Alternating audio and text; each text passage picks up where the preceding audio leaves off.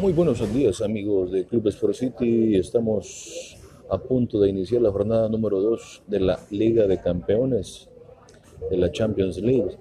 Este día se enfrentan nada menos que el Real Madrid Fútbol Club versus el Brujas de Bélgica. Cabe destacar que el equipo de Brujas está en, en muy buena posición en la Liga Belga, ya que su arquero solo ha encajado tres goles en siete partidos.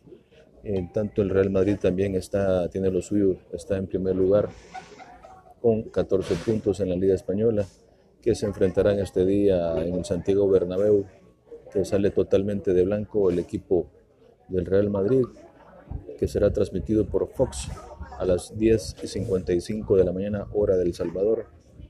El equipo de Zinedine Zidane eh, hará unos cambios que se pretende que entre con Hazard, Benzema y Bale.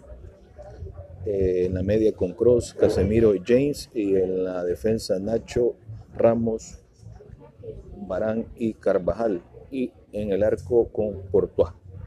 Bueno, eh, esperemos eh, que depara el partido para este día a las 10.55 de la mañana, hora del Salvador, que el Real Madrid viene cargando dos derrotas consecutivas en la Champions. La penúltima fue con el CSK de, de Moscú y el Ajax de Holanda eh, posteriormente. En cambio, los Brujas de Bélgica vienen de, de jugar y de empatar con el Galatasaray el 0 por 0 en la primera jornada de la Champions League. En cambio, el Real Madrid viene de perder tres goles por cero eh, frente al Paris Saint-Germain, la jornada número uno de la Champions League. Bueno, eh, esperemos que todo se le dé al Real Madrid como lo, ellos lo han planificado durante estos días de entrenamiento.